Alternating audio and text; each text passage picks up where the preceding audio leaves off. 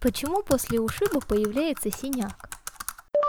Если сильно удариться какой-то частью тела, то через некоторое время на месте удара можно увидеть красно-синее пятно, которое будет болеть при нажатии. Но это синяк. Под мягкими тканями нашего тела, то есть под кожей, располагаются маленькие сосуды с кровью, капилляры. При сильном ударе капилляры разрываются и кровь вытекает из них но наружу не проникает, потому что ее сдерживает наша кожа.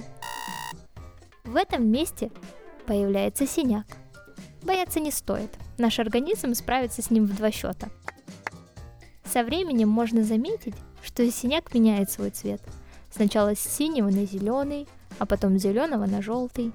Это значит, что наш организм успешно справляется с травмой, и в ближайшее время синяк полностью исчезнет с нашего тела. На самом деле синяк – это просторечное слово. Оно образовалось от слова «синий», потому что поначалу все синяки такого цвета. Слово «синяк» используют в обычной речи.